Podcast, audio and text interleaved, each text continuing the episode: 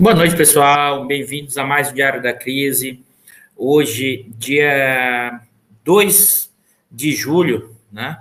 De 2021, fazer aqui a lembrar essa data para quem não sabe, hoje é dia da independência da Bahia. A independência da Bahia, na verdade, é quando os baianos é, expulsaram quase um ano depois os portugueses que ainda resistiam no período da independência. Então, hoje é a independência da Bahia e como bom baiano, lembrando da data aqui, 2 de julho, que esse ano não pôde ter as vários cortejos e procissões de comemoração dessa data. É, 19 horas e 10 minutos, boa noite a todos, pessoal. É, hoje a gente, antes de passar e começar na nossa discussão, vou passar um pouco aqui nos, nos que está que sempre com a gente, o Henrique, o pessoal da Zona Leste de São Paulo, a Tatiana, é, o Manuel de Ribeirão Preto, é, é, a Maria Celeste está sempre aqui com a gente também, dando boa noite pessoal. O, a Cláudia Marcondes, que está sempre aqui. A, o Luiz de Balneário Camboriú. A, a Miche, é, Michaela, né? A Micaela, ou Michaela, de Recife, Pernambuco. É, o Cláudio, que está sempre também aqui com a gente, lá de Sergipe, né? Deixa eu ver mais aqui. O Renato de Tabuna, né? O Tarcísio de Vinhedo. O pessoal está sempre por aqui. E, e, os outros locais do Epoca Chuí, Vivo 2 de Julho. É, vamos lá, pessoal. O Jonathan de Brasília. Mas vamos lá, vamos começar, porque eu acho que eu acho que vocês estão na expectativa, porque a gente estava nos últimos três diários, basicamente a gente trazendo convidados e acho que vocês estão na expectativa, inclusive pela chamada do título, o que é que significa é, a discussão de hoje. Eu vou, antes de começar, tá, apresentar a interpretação do que eu tenho nesse momento da conjuntura brasileira, eu vou fazer uma analogia aqui que eu acho importante, né? Porque eu acho que nós estamos, em uma boa parte da análise, quer seja da crítica, mesmo no campo progressista, está espremida ou está sendo, vamos dizer assim, estruturada a partir de dois elementos, que esses dois elementos dificultam enormemente de fazer análise. Tá? Primeiro, os desejos. Né? Ou seja, como o governo Bolsonaro é um governo realmente complicado, um governo de difícil avaliação, que ainda permanece, que tem força e faz todos os escalapos que a gente viu até agora, né? Tem muita gente desejando né, a queda do Bolsonaro sem compreender os efeitos, os impactos desse processo, mais do que os impactos. Apenas olhando né, notícias no seu sentido factual, né, sem entender as forças sociais que ainda hoje sustentam Bolsonaro. Ou uma lógica maniqueísta. Nós somos o bem e vocês são o mal, e nós temos que fazer essa guerra santa, né? Ou o outro lado também olha do mesmo jeito. Por que eu tô querendo ressaltar isso? Né? Antes da gente começar, eu vou, como diz o Bicalho, eu vou iniciar o programa dando um drible. Qual drible é esse? Eu vou fazer uma analogia aqui, inclusive de um texto que eu comecei a escrever, que eu pretendo terminar daqui uns 15 dias, um texto mais longo, né? Que é analogia com o livro, uma parte do livro, né? Do Guimarães Rosa, Grandes Sertões Veredas. E qual é a analogia, né? Que eu vou trazer aqui para vocês. Eu né? vou parafrasear né? uma frase que é emblemática ao longo de todo o livro do Guimarães Rosa, Grandes Sertões Veredas, que é o diabo na rua, no meio do redemoinho. Tá? E mais ainda, você tem várias leituras do que seria esse diabo. Né? E eu vou parafrasear dizendo o seguinte: o que nós vemos hoje é o Brasil na rua, no meio do redemoinho. Tá? Só que esse redemoinho, e aqui é importante, e eu quero ler aqui um trechinho da, do, do Guimarães. O que é esse redemoinho? Aspas, Guimarães Rosa. É a briga de ventos. É quando um esbarra com outros e se enrola o doido espetáculo. Ou seja, o doido espetáculo desse redemoinho. Mas alguém pode, poderia estar perguntando, não, Eduardo. O Brasil está no meio do redemoinho mesmo. Mas o demônio, o mal, É o Bolsonaro? Ou, ou são as Forças Armadas? Né? Ou é apenas o imperialismo norte-americano? Né? Analisando e estruturando de uma lógica maniqueísta de bem ou de mal, ou de heróis e vilões. E nós estamos perdendo a capacidade de compreender os processos, as lutas, as dinâmicas que estão acontecendo nesse momento histórico. E mesmo Guimarães Rosa, quando ele está falando ali do diabo na rua do meio do redemoinho, né, ele vai encerrar o livro né, da seguinte forma. Última página do livro do Guimarães. O senhor vê, contei tudo.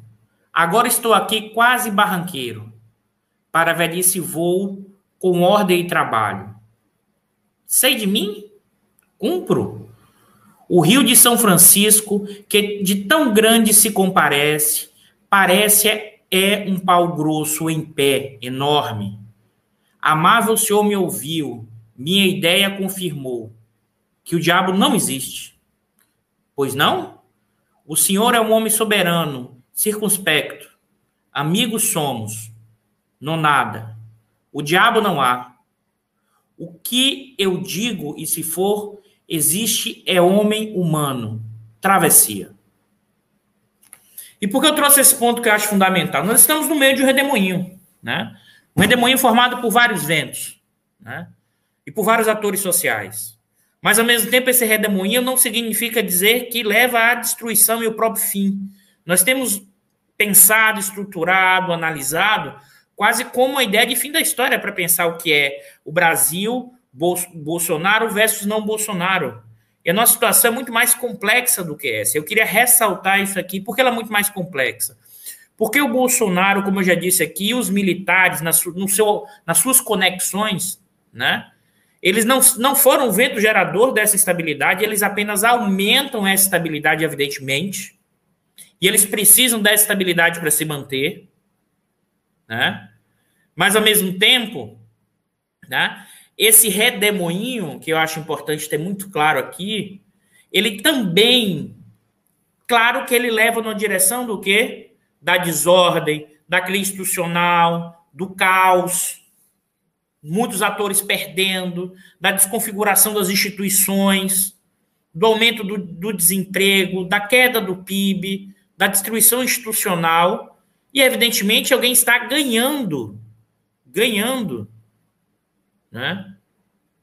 com esse caos e com essa instabilidade política, econômica e institucional. Ao mesmo tempo, eu queria fazer essa analogia. O redemoinho também nos deixou uma coisa muito evidente da sociedade brasileira. A, deixou as claras a entranha da nossa formação social brasileira. Uma formação social brasileira caracterizada pelo jeitão dos setores dominantes, nos termos do Chico de Oliveira. O jeitão que significa, o problema do Brasil não é o jeitinho da, do povo, é o jeitão. É a forma como esses setores dominantes burlam as regras, burlam as normas, dão golpes para manter os seus ganhos, os seus lucros, o seu controle, o seu poder a qualquer custo. E esse jeitão é a expressão de três elementos fundamentais que moldam o caráter desses setores dominantes. E setores dominantes aqui eu estou falando da grande burguesia, da mega burguesia e de uma parte expressiva da camada social média, que é a classe média, que é muito mais próxima dessa burguesia. Quais são as três características do caráter dessa, desses setores dominantes brasileiros? O primeiro, né, o escravismo. O segundo, o autoritarismo. E o terceiro, o antirreformismo social. Aí vocês poderiam estar aí perguntando, Eduardo, você começou essa história para falar de conjuntura, de golpe, por que você está trazendo essa discussão do Brasil na rua, no meio do redemoinho, e fazendo analogia com a burguesia, com o demônio, com o bem, com o mal? Porque as travessias ou o redemoinho também pode levar para novas configurações. Né? E o levar para as novas configurações não significa dizer assim, olha, agora nós estamos sofrendo e depois nós vamos ter a redenção. Não, de jeito nenhum. Né? O redemoinho deixou explícito o que são o que caracteriza essa formação social brasileira, bruta, violenta, que é marcada e estruturada a partir do caráter desses setores dominantes. Evidentemente, né? E aí por isso que o Guimarães fecha, o que é o redemoinho? O que é o diabo que não existe? É a própria transição, a própria passagem dos processos históricos. Por isso que no próprio livro a figura do rio, da, do movimento o tempo inteiro. E por que eu estou querendo destacar isso? Mesmo num momento histórico como esse, de, em que o redemoinho nos leva para o desmanche, né? é possível pensar, não só pensar, é preciso criar, é preciso ousar, é preciso colocar a política no centro desse processo como forma de reversão ou como forma de um novo direcionamento desse redemoinho para gerar uma nova reconfiguração e reconstrução da sociedade brasileira. E antes que alguém diga aqui que eu estou indo por um caminho idealista das transformações, das modificações, acho que é importante aqui deixar claro que é o seguinte: esse caminho não virá fácil, esse caminho não virá apenas por desejo, nem pela ideia de que eu vou convencer o outro de que a minha teoria é melhor do que o do outro, ou mais ainda, de que precisamos voltar a uma harmonia social que nunca existiu no Brasil. Isso virá com muita essa possibilidade de transformação, de, um, de uma transição, de uma travessia diferente, com muita resistência, mas não só, com muita luta e com muita capacidade de mobilização. Eu quis começar com isso, antes da gente entrar na discussão do momento atual, da conjuntura das últimas duas, três semanas, da discussão sobre impeachment, do que tem sido a CPI, do que tem sido a possibilidade de um terceiro golpe, para compreender que a história é sempre aberta.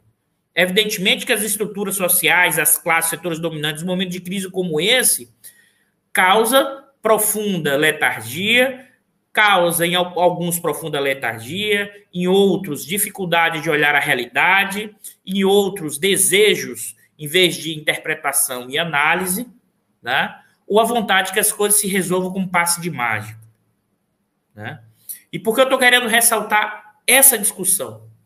Porque a gente vive nas últimas duas semanas, e acho que o campo progressista da esquerda todo se concentrou na CPI, como se a CPI fosse o espaço local e queria criar as condições para que o Bolsonaro desmanchasse ou que o Bolsonaro fosse retirado. Na semana passada, no meio de toda a discussão da CPI, né, foi aprovada a venda da Eletrobras. Tá? Mais ainda, uma venda da Eletrobras num relatório que saiu por projeto de lei, com regime de urgência, sendo que o relatório da privatização saiu no dia e foi votado no outro dia. Mais ainda, para quem nem sabe, talvez essa semana acabou de ser privatizado o restante do controle que a Petrobras tinha na BR distribuidora, no valor de 11 bilhões. Né? E por que eu estou ressaltando isso aqui que eu acho fundamental? O redemoinho que foi formado desde 2015 e que o Brasil está no centro desse redemoinho, foi formado por vários ventos. E as pessoas estão com enorme dificuldade de entender esses vários ventos. Sim, como eu já falei aqui, tem o vento do imperialismo.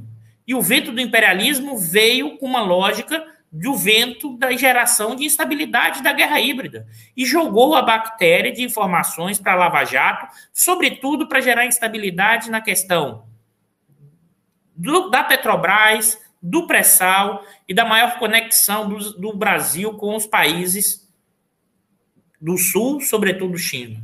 Mas sem dúvida nenhuma eu queria ressaltar isso aqui. Né? Esse vento não teria virado um redemoinho se as forças sociais internas, né, se as forças sociais internas não tivessem alimentado esse vento em várias direções. Né? Isso vai desde a República de Curitiba, no seu mecanismo de, de, de combate à corrupção, mas vai também segmentos políticos e do judiciário tentando controlar o vento para derrubar o seu inimigo. E aqui acho que está um elemento fundamental, que é a burguesia brasileira vai ser um importante elemento de estímulo desse vento. E por quê? Como eu já apresentei aqui para vocês. Porque, primeiro, as taxas de lucro estavam caindo de forma significativa da grande burguesia. Alguém fala assim: ah, Eduardo, a taxa de lucro não é, não é tão importante. Eu costumo dizer o seguinte, pessoal: numa ordem capitalista, a taxa de lucro é um elemento fundamental do capitalismo. Lucro, acumulação, acumulação de mais-valia. Você não gostar do conceito de mais-valia ou de mais-valor, se você quiser o lucro, riqueza monetária, significa poder, a ideia de você permanecer no poder e de você ter status social. Isso é capitalismo. Isso é capitalismo. Tá? O outro elemento também que eu acho importante né, é que sim aumentou o conflito entre capital e trabalho. Ah, Eduardo, estava próximo de acontecer algum tipo de revolução ou algum tipo de profunda transformação. Não, pessoal. A nossa forma como a luta de classe se expressa no Brasil, muitas vezes, em vários momentos históricos, está associada à melhora salarial. A melhora salarial é uma forma, né? O Bicalho até que me corrigiu, pessoal. O projeto de lei da Eletrobras não é, não é projeto de lei, não. É pior ainda, é medida provisória, porque não é nem projeto de lei. Né? Mas voltando para o ponto que eu que eu estava comentando aqui com vocês, qual é? Né? A, a configuração né? Desse, dessa lógica de operacionalização, é, vamos dizer assim, desse vento que se formou, a burguesia brasileira, ela vai sim soprar um vento enorme na formação desse redemoinho. E ela, inclusive, vai demorar para se unificar. Né? Por que você está falando isso, Eduardo? Porque em novembro de 2015, uma parte das frações do bloco no poder do capitalismo brasileiro não ainda apoiava o golpe de 16. Tem um editorial do Jornal Nacional que é emblemático em novembro de, de, de 15. Tem as entrevistas do Trabuco à época, presidente do Bradesco. E tem reuniões com os donos da dono da Globo, com senadores do PT, dizendo que a Dilma ficava até o final. Aí você vai dizer, mas o que, que mudou, Eduardo? Ah, mudou porque o Cunha é, deu golpe, mudou porque o Temer armou para dar o golpe, né? Ficar nesse plano é ficar no plano da cena política, da representação. Na economia capitalista, as frações capitalistas, elas têm uma enorme capacidade de atuar na sua representação.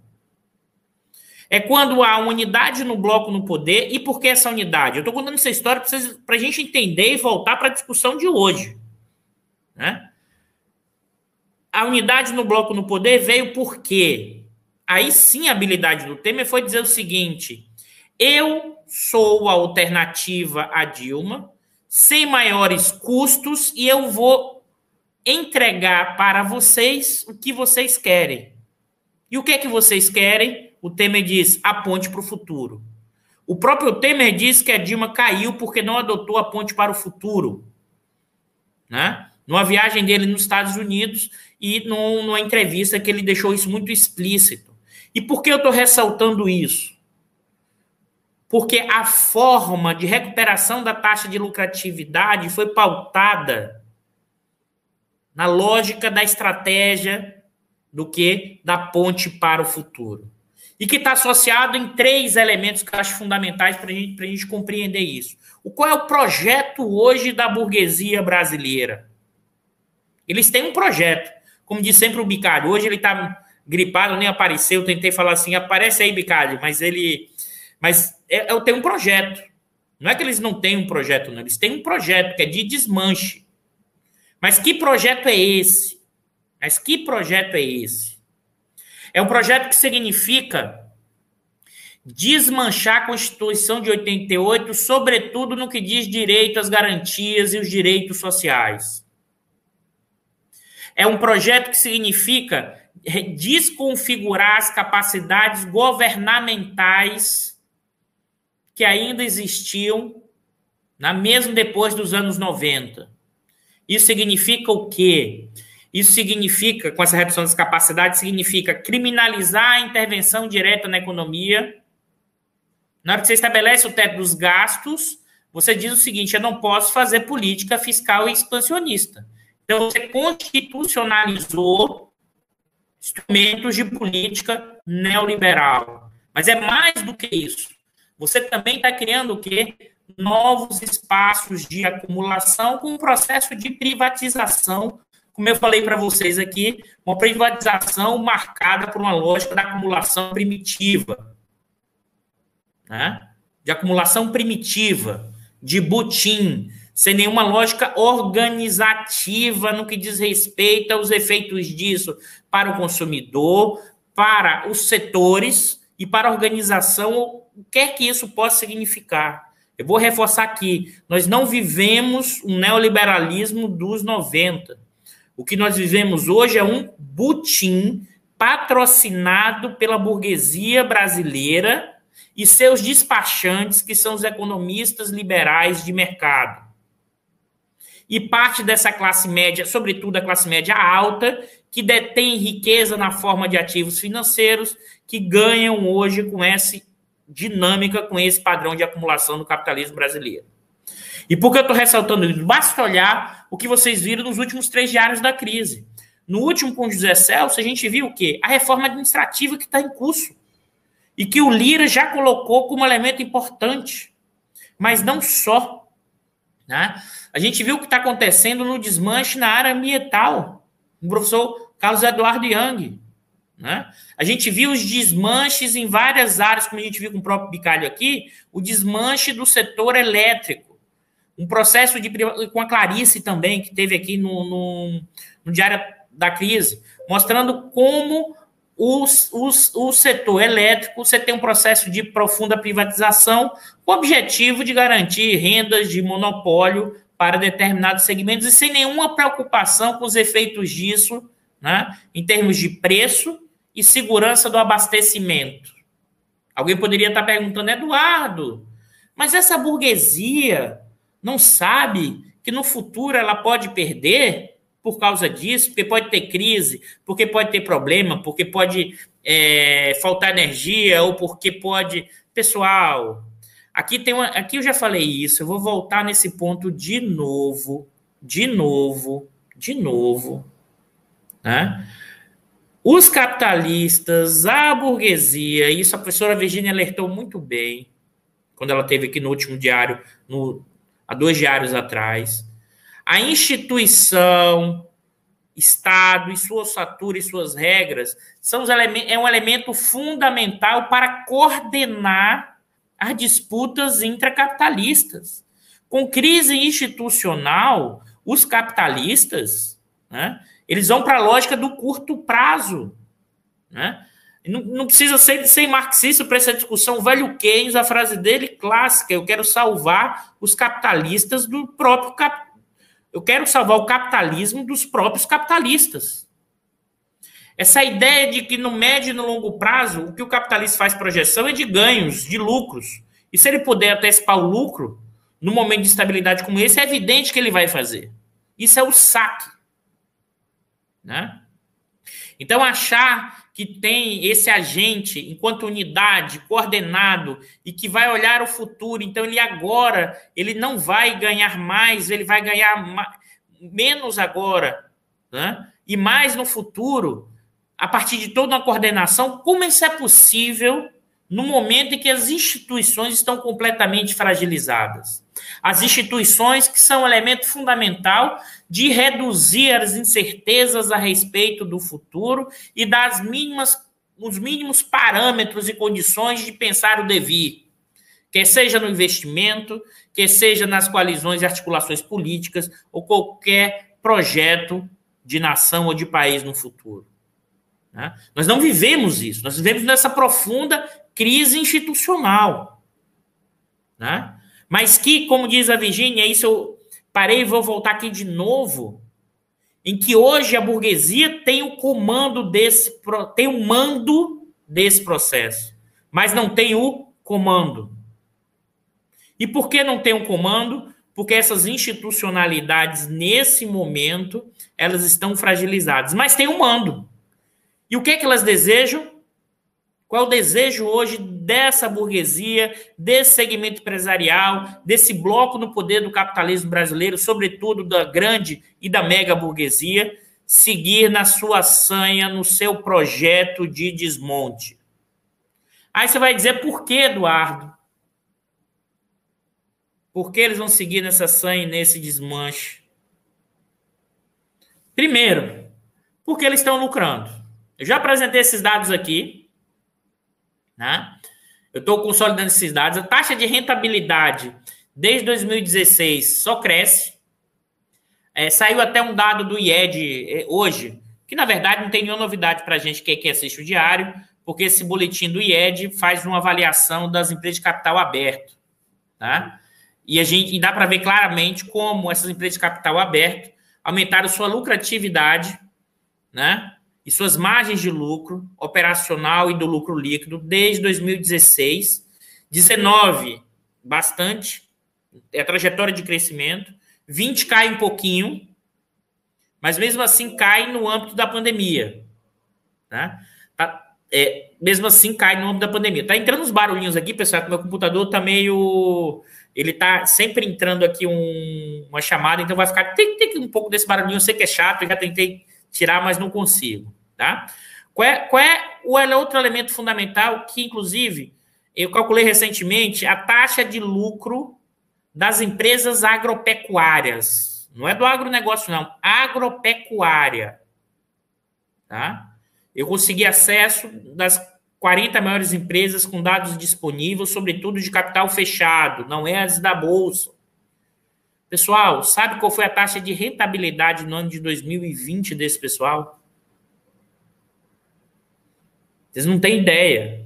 A taxa de rentabilidade foi de 20, 20%. Né? 20%. Você vai dizer isso é muito, é pouco, isso é enorme. Os bancos no ano passado lucraram 13,5% de taxa de lucro. Né? 13,5%. Ou seja, as empresas agropecuárias, cooperativas, da produção de grãos, é, aves, eu não estou falando aqui JBS e açougue, não, pessoal. É empresa agropecuária. 20%. Né? Ou seja, ah, Eduardo, mas isso não é explicado pelo governo Bolsonaro, isso é explicado pelo aumento do preço das commodities. Evidentemente que uma boa parte é explicada pelo aumento do preço das commodities. Mas uma parte expressiva desse segmento agropecuário apoia sim o governo Bolsonaro, porque esse suposto agropop não existe, né? O caráter desses setores dominantes, sobretudo desse agropecuário, está associado a uma lógica autoritária, escravista, né? e que tem um verniz, um suposto verniz de moderno, tem um suposto verniz de cosmopolita. Mas na hora H apoia, né? ou expansão e, e reconfiguração de propriedades quilombolas apoiam a destruição. Propriedades quilombolas indígenas apoiam a expansão agropecuária a qualquer custo, né, extensiva, né, apoiam a questão da liberação das armas, porque a propriedade vira uma coisa sagrada, então você pode meter bala em quem quer que seja.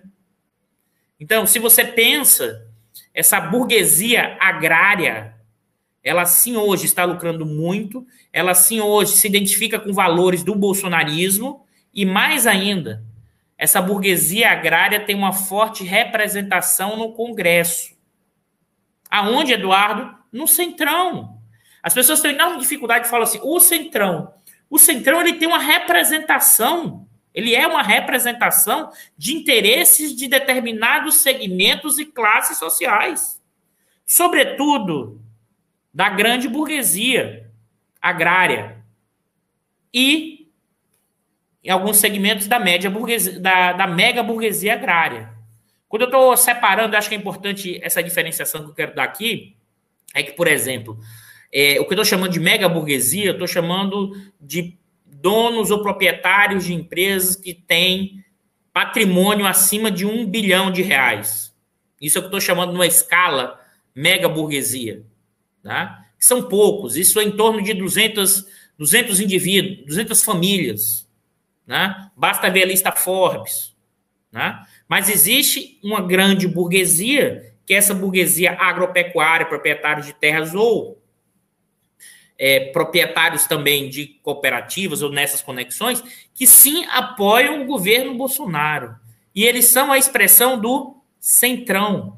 E mais ainda, são a expressão da Frente Parlamentar Agropecuária, com quase 280 parlamentares. Esse é nosso problema histórico, histórico, que tem a ver com esse caráter dos nossos setores dominantes, em que, na mesmo na nossa transição histórica para a industrialização e para a urbanização, modernidade, essa burguesia agrária, né, de até então, antes de 30, ela não foi, vamos dizer assim, desestruturada, pelo contrário, ela se fundiu com a burguesia industrial. Né? Ou seja, nós não tivemos uma chamada revolução burguesa clássica no Brasil, uma revolução interrompida, e essa burguesia, e mesmo essas mais ditas cosmopolitas, com certo verniz, permanece com esse caráter associado a essa questão da propriedade, da questão escravocrata, da questão autoritária, da questão antissocial. E digo mais, mesmo aqueles ditos mais cosmopolitas, os mais cosmopolitas, então, ainda, esses então que se dizem cosmopolita, ainda ganham dinheiro fazendo filme é, simbólico ou filme idealizado do que é o povo brasileiro. Tá? Mas vamos lá, que eu acho importante entender isso, entender essa trajetória para a gente compreender o que está acontecendo durante essa semana. Tá? Então, essa burguesia, né, ela teve um papel fundamental para ampliar o redemoinho em que o Brasil se encontra desde 2015. Só que ela seguiu nessa sanha. E seguiu nessa sanha durante o governo Temer. E o governo Temer foi entregando. Né? O governo Temer entregou a reforma trabalhista, que é uma reconfigurou a relação entre capital e trabalho no Brasil de uma forma é, impressionante na desregulamentação, no, na, na, possibilidade de aumento do grau de exploração da força de trabalho, o outro elemento que é fundamental, praticamente acabou né, com a justiça do trabalho. Né? Isso permitiu que as grandes empresas que tinham, deixavam dinheiro parado para pagar né, a, os, as causas que eles perdiam, porque qual era a lógica das grandes empresas? Elas preferiam pagar menos e deixar que o é, trabalhador recorresse. Então ela deixava um caixa parado, quem recorrer vai, quem recorrer não vai. Só que acabou isso, você ainda livrou uma parte desse caixa para isso, que deixava parado, isso aparece nos dados do balanço, porque agora você não tem mais, você caiu de forma enorme né, a, a, a, os processos de justiça do trabalho. Mas não só, você precarizou de forma profunda as relações entre capital e trabalho no Brasil, no momento em que o desemprego estava crescendo em níveis elevados. Ou seja, você destrói qualquer possibilidade de ganhos salariais no contexto desse tipo, da capacidade do trabalhador impor qualquer vontade diante desse processo. Mas não só. Isso tudo sendo apoiado por essa burguesia, e mais ainda, na semana, ou quase uma semana antes da reforma da Previdência, estoura o escândalo, né? Aécio, o Joesley grava o Temer, né? O Joesley grava o Aécio, o escândalo Temer, Aécio, né? E Joesley vai ganhando uma dimensão enorme, e aí aquilo que parecia ser um estágio, o controle desse redemoinho, de novo esse redemoinho o quê? Sai do controle e ganha e, e, e, e assume uma trajetória caótica. O que mais chama atenção que mais chama atenção, que ele foi uma das primeiras cisões dentro da burguesia brasileira, sobretudo em São Paulo, fazendo enorme crítica à forma agora como a Lava Jato operava. Quem quiser, basta consultar um texto do Marcos Lisboa na Folha de São Paulo, fazendo uma forte crítica à Lava Jato, dizendo que a Lava Jato estava atrapalhando as reformas e o bem do país. Olha, desconfie nesse momento histórico, né? Quem diz que está fazendo o bem, ou, ou aquele que está preocupado em fazer o bem da nação ou o bem comum. Depois daquele depoimento do, do Wizard lá, do empresário, e que vai dizendo que ele, a vida dele, é a questão do bem, e ele está transformando. E aí eu assisto, na noite anterior, uma entrevista do Barroso, né, a Roberto Dávila, e, ele, ele deve ter falado umas 20 vezes, não, a coisa importante é fazer o bem, a coisa importante é fazer o bem, a coisa importante é fazer o bem. Olha, desconfie que o tempo inteiro está dizendo que é coisa importante fazer o bem, porque normalmente não está fazendo bem e nem tem esse senso comum. Isso vai da lógica do bolsonarismo a uma lógica maniqueísta que se configurou e que a Lava Jato acelerou esse processo maniqueísta, o bem e o mal. O Merval, então, fez um artigo dizendo sobre os heróis, quem é herói vira vilão, é, praticamente defendendo o Moro, que agora foi transformado em vilão, e que, na verdade, ele não, é, não foi nem herói e nem ele é o vilão. Ele foi um instrumento importante nessa peça, né?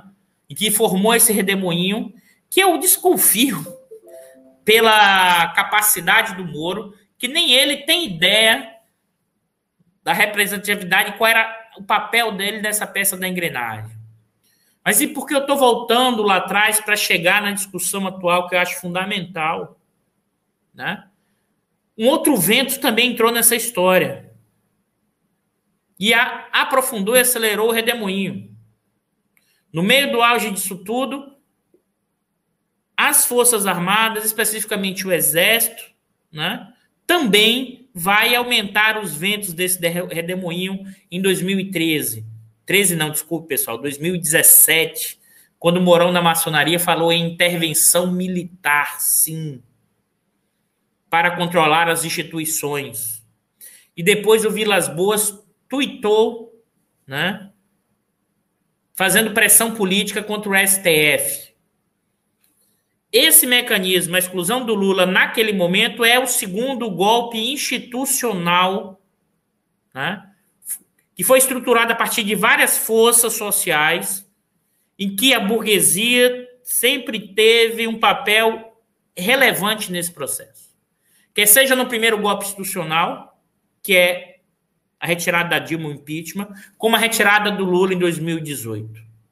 Ou seja, de lá, de 15 até final de 18, que é o período eleitoral, nós vivemos profundas reformas pró-mercado, crescimento dos lucros das grandes empresas, mas, por outro lado, o crescimento muito baixo do PIB, aumento do desemprego e as pequenas e médias empresas desaparecendo, ou seja, a pequena e média burguesia sendo engolida pela grande burguesia.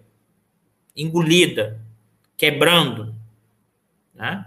Além disso, vivemos uma profunda crise das instituições. O redemoinho veio desconfigurando as instituições. A instituição da presidência, lá em 2016, e hoje mudando inclusive de patamar dessa deslegitimidade, mas não só do sistema político, do sistema partidário, do judiciário, em que a Lava Jato aparecia como a operação o, os salvadores da pátria, os que vão resolver todos os problemas do país, né? E a própria Vaza Jato, o que a gente tem visto hoje mostrou, né? O quanto um profundo oportunismo, corporativismo, estavam pensando no fundo de bilhão que iam receber dos Estados Unidos, mas não só, o próprio STF, também lá nos, em 2015 e 2016, que parecia que era o bastião da ordem. Se você olhar nos jornais, ele passa a fazer o quê? Interpretações cada vez mais diferentes em diversos momentos históricos, utilizando, rasgando as regras da Constituição o tempo inteiro como depois vão ser os militares que também vão gerar o quê? Mais instabilidade. Com qual objetivo? Oh, eles têm um argumento, sim. Eles estão caçando os comunistas. Que comunistas? Marxistas culturais. Evidentemente que eles têm isso e eles enxergam isso a partir de uma luta ideológica. Mas, mas aquilo que a gente já está alertado aqui, as lutas ideológicas e quem está supostamente trabalhando muito para o bem comum sempre pede o quê? Uma coisinha em troca, né? Os, os, os, os moralistas da Lava Jato, dos procuradores, que estavam trabalhando pelo bem comum, o Janot chegou a dizer e comparar a Lava Jato ao fim da escravidão. É evidente que eles queriam também serem recompensados no reino dos, da terra, né? E para isso queriam um fundozinho pequenininho de um bilhão, para eles serem os gestores. Imagine só a rentabilidade se esse fundo tivesse saído e como eles iam administrar isso. Né? Mas, por eles estarem por essa causa, eles saíram dos quartéis, porque eles estavam combatendo o marxismo cultural, o politicamente correto, e agora eles iam levar o Brasil para frente, porque eles eram os bons gestores, porque eles tinham capacidade de compreender a realidade, porque eles iam resolver os problemas. Na verdade, o que a gente vê hoje claramente é, primeiro, a incapacidade da formação militar para que gerar capacidade gerencial fora da área militar. Pazuello é exemplo disso. Mas não é só o Pazuello, não.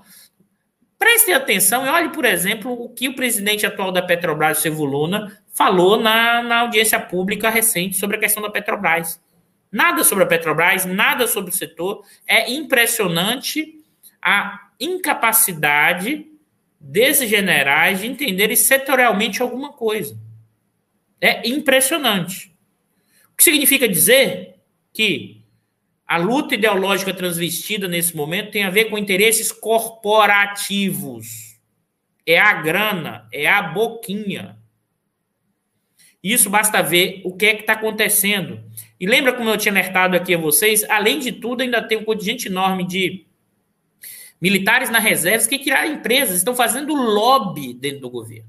E aqui eu queria ressaltar uma coisa que eu acho fundamental, aqui é outra hipótese que eu vou levantar aqui junto com vocês, que é o seguinte: a relação entre o público e o privado do capitalismo brasileiro, ele foi desestruturado nos últimos anos. E eu não estou dizendo que antes não tinha corrupção não, tá, pessoal? Tinha sim. E essa área cinzenta do capitalismo é no Brasil e é no mundo, e essa área cinzenta entre a relação público e privado, que ela nunca é regulada plenamente, é onde ocorre a corrupção. Né? Mas a corrupção entendida aí como dentro de uma lógica um sistema capitalista. E é evidente Quanto maior essa área cinzenta, maior as formas de corrupção.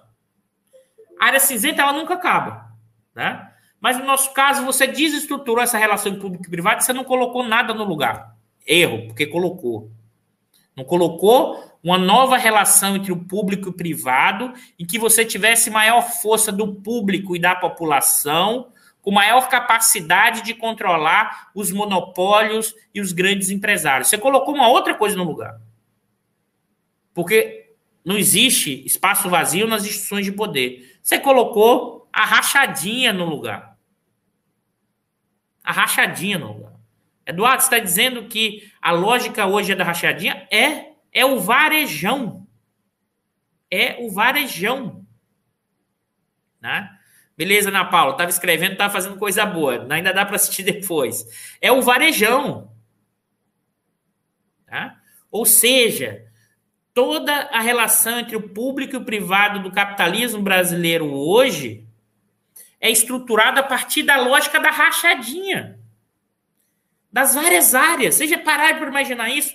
Supostamente estava se combatendo a corrupção e você criou nessa reconfiguração do capitalismo brasileiro um, uma profunda corrupção sistêmica, numa lógica, como a gente viu no último Diário da Crise com o José Celso, e que, inclusive, a ideia é voltar a um tipo de relação entre o público e o privado pré-anos 30, pré-DASP, de ocupação espacial do Estado. Mas, novamente, pessoal, não porque o Estado é grande, é porque a força dessa burguesia de utilizar o jeitão para controlar o Estado e, a partir disso, reforçar os seus interesses e, a partir disso, ter uma capacidade de controle sobre a sociedade, pela coerção e pela intensificação da exploração do trabalho numa sociedade marcada por um contingente enorme de pessoas despossuídas. Né? Para vocês terem ideia, uma pesquisa no final de 2020 né, é, mostrou que 59% da população brasileira tinha algum tipo de insegurança alimentar por problema de renda. Por problema de renda. Então você estruturou uma lógica da rachadinha. Essa é a relação entre o público e o privado do capitalismo hoje. E aí, e esse gancho da rachadinha, eu vou trazer para o depoimento ontem que eu não vou me lembrar agora, do vendedor das supostas vacinas e que fez acusação de um acusação de que é, foi solicitado pagamento de propina. Por que eu estou falando isso? Vou trazer esse ponto porque as pessoas ficam se perdendo nesse ponto em algumas dimensões, que é o seguinte: ah, ele foi, ele é um cabo da PM, ele foi um agente plantado, foi uma operação psicológica, foi uma operação para desviar o foco da CPI. Eu fico me perguntando o seguinte: se essa, você vê o nível da lógica da rachadinha como espalha e ganha uma escala gigantesca para tudo que é canto? Se isso fosse uma operação bem plantada, você não conseguiria na primeira, na primeira, é o, o Bicalho está aqui dizendo, é o Domini, Dominiguete, né? que teve ontem na CPI. Eu assisti um pedaço da CPI até a parte do depoimento dele. O que me chamou a atenção é que é, é que né? A discussão ficou girando ontem em torno de ele foi um filtrado para gerar instabilidade, ele é o que é aquilo. Pessoal, mesmo que tenha sido, vamos dizer, colocado para gerar confusão, você descobriu isso em pouquíssimo tempo. E se não tiver sido, é possível que isso tenha acontecido, porque você virou o quê? A relação entre o público e o privado virou esse varejo. Esse varejão e que se conecta acessos a pessoas das fardas ou das armas, PMs ou Forças Armadas, que estão fazendo lobby o tempo inteiro e se apropriando o tempo inteiro do Estado brasileiro a partir da lógica da rachadinha. Né? Acho que esse elemento importante ter em mente, né? e mais ainda do que isso, mais do que a questão aqui do foco ou não foco. Né? Você vê ao mesmo tempo a discussão do outro deputado, que também no meio dessa história foi acusado que se você dá uma gulgada e olhar toda a história do ex-bolsonarista, todos os, os, problemas ou processos que, é, que correm nos Estados Unidos com relação a essa discussão. O que você virou foi o seguinte, né? virou uma grande rachadinha. E você está fazendo rachadinha nas várias áreas, nas várias áreas. Aí vocês poderiam me perguntar assim, ah, Eduardo, mas isso, essa exposição tá?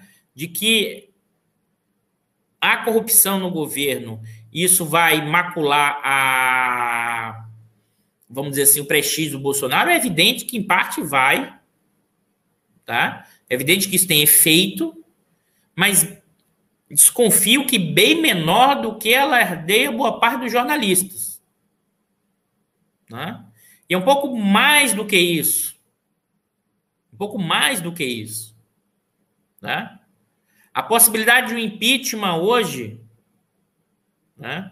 a partir dos fatos que estão acontecendo na CPI, hoje, até agora, nesse momento, são bem pequenos. E por quê? Alguém poderia dizer, não, por causa do Lira. Porque o Lira é do Centrão, o Lira é aliado do Bolsonaro. Né? Essa poderia ser a resposta. Só que é mais do que isso. E porque é mais do que isso. Eu vou ler aqui, talvez alguns de vocês já tenham visto isso, mas eu vou ler aqui uma pequena postagem que eu fiz né, sobre a questão do Lira. Né, está no meu Facebook. A declaração de Lira, presidente da Câmara, sobre o super pedido de impeachment do Bolsonaro. O Lira diz o seguinte, aspas, aqui seguimos a pauta do Brasil, das reformas e dos avanços. Respeito à, democracia, à manifestação democrática da minoria. Mas um processo de impedimento exige mais que palavras, exige materialidade. E aí, o, o meu argumento que eu vou utilizar. Lira, além de pertencer ao Centrão, foi o candidato escolhido pelos grandes empresários brasileiros, conforme matéria abaixo. Ele segue com a pauta das reformas liberalizantes, do desmanche dos direitos sociais e com as privatizações. Mesmo com tudo que estamos assistindo, o governo Bolsonaro permanece funcional para a mega burguesia, que tem obtido os lucros elevados e as reformas neoliberais desejadas. Impeachment não é apenas um fenômeno da cena política, é, sobretudo, um evento das práticas políticas no sentido polanziano que envolve significativa unidade do bloco no poder, frações das classes dominantes. Não foi o Cunha ou Temer que derrubou a Dilma, foi a burguesia brasileira que segue desde então com seu projeto de desmanche materializado na ponte para o futuro. Por ora, a burguesia segue com Bolsonaro enquanto este for funcional para o projeto ou enquanto não se acha uma solução eleitoral factível ou um golpe institucional viável. E aí surge o seguinte ponto, né, que eu acho fundamental nessa história. Né?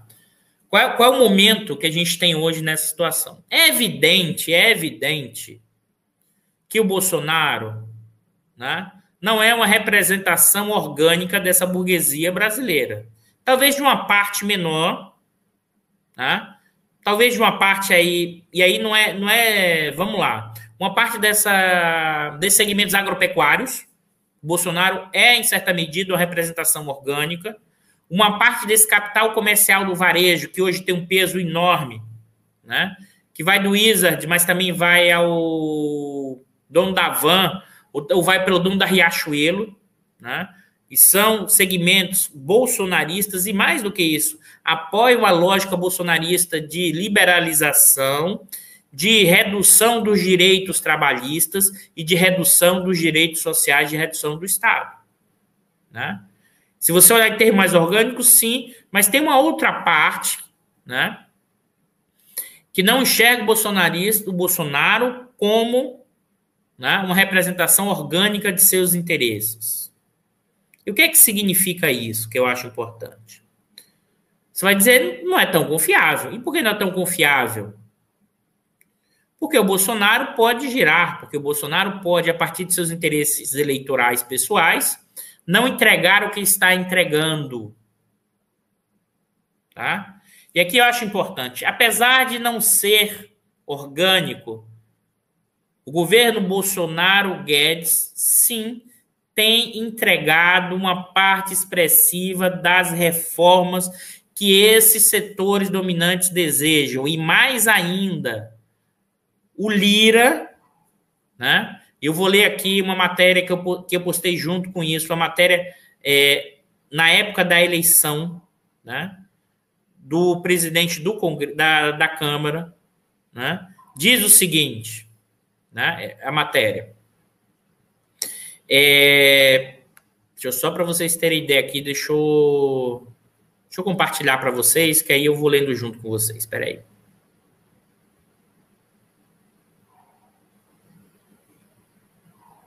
Opa, cadê?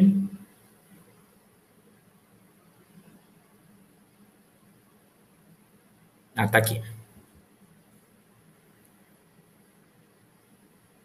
Tá? Vocês devem já estar tá vendo, então vamos lá. Deixa eu colocar aqui para vocês, só para vocês terem ideia. Tá? A Folha conversou com grandes empresários, que são acionistas das principais empresas da indústria, do entretenimento, do serviço e do varejo. Muitos com condições de que seus nomes, na, com a condição que seus nomes fossem mantidos em sigilo e nenhum deles acha que o eventual impeachment será posto na mesa. Nesse momento, nenhum dos empresários com os quais a reportagem conversou, mesmo aqueles que desde o início não são simpáticos ao governo, apoiam o pedido de impeachment. Dizem até que o impedimento não pode ser usado como artifício para destituir presidentes que não estejam fazendo o que a população espera. Né? Só para vocês terem ideia, né? o, o caso do Horácio Laffer da Clabin, segundo ele, o governo colhe o que planta. Não se muda em dias as bobagens que se vem fazendo por meses, seja na negação, incompreensão da organização. Um, um espetáculo burlesco que se não fosse triste. Os empresários estão de mangas arregaçadas. Muita gente ajudando, uma rara unanimidade quando a necessidade de envolvimento, mas a importância do poder público é fundamental. E aí, eu vou mostrar isso aqui para vocês. Quais são as demandas? Ó, e nessa reportagem fica claro que o Lira é o candidato desses empresários. E os empresários dizem o seguinte: existe uma urgência entre os empresários com relação à imunização de seus funcionários. A maior parte da força de trabalho reúne pessoas. Nesse é o ponto, pessoal. O ponto é: o que, é que esses empresários desejam da lógica do Lira? Redução do custo Brasil, reforma administrativa, autonomia do Banco Central, que já foi feito, concessão e privatizações que vem sendo feito, redução da dívida pública, respeito ao teto dos gastos e combate à Covid e o Pacto Federativo. E por que eu estou ressaltando isso? O Lira, né? Na frase do Lira, o que é que o Lira diz aqui, ó? Para responder a reportagem. Seguimos a pauta do Brasil, das reformas e dos avanços. Então, a junção entre Lira, Guedes e Bolsonaro, né? nesse momento, pouquíssimos segmentos empresariais iriam dar sustentáculo ao impeachment do Bolsonaro. Pouquíssimos. Então, de um lado, o Bolsonaro tem o pilar dos para se manter da burguesia brasileira, ainda tem um outro pilar que é o quê? Os militares. Aí vocês poderiam dizer, ah, Eduardo, mas os militares, como disse o, o, o Chico Teixeira que teve aqui, tem uma certa distensão, tem um certo problema? Tem. Mas eles estão na boquinha. E mais ainda, qualquer governo civil que assuma depois do Bolsonaro irá reduzir o quê? Essa boquinha. Mas ao mesmo tempo, ao mesmo tempo, é, que se coloca o seguinte: ah, não, Eduardo, se tiver impeachment, tem quem? O Borão. E a questão que se coloca é o seguinte: mas quem disse que o Morão tem voto? É mais ainda, pessoal. As pessoas colocam assim, um, realizar o impeachment como se fosse uma coisa trivial. A burguesia brasileira, a direita, né, está olhando os custos desse impeachment. E mais ainda, que eu acho que aqui é o ponto fundamental. E que, inclusive, a parte dessa burguesia se preocupa com Bolsonaro. Porque acha, e está cada vez mais evidente, a preocupação que o Bolsonaro possa o quê? Dar um golpe. Mas não é esse golpe que eu estou falando da chamada do nosso programa, não, tá? Não seria esse o terceiro golpe. Na verdade, tem mais gente querendo dar golpe. Né?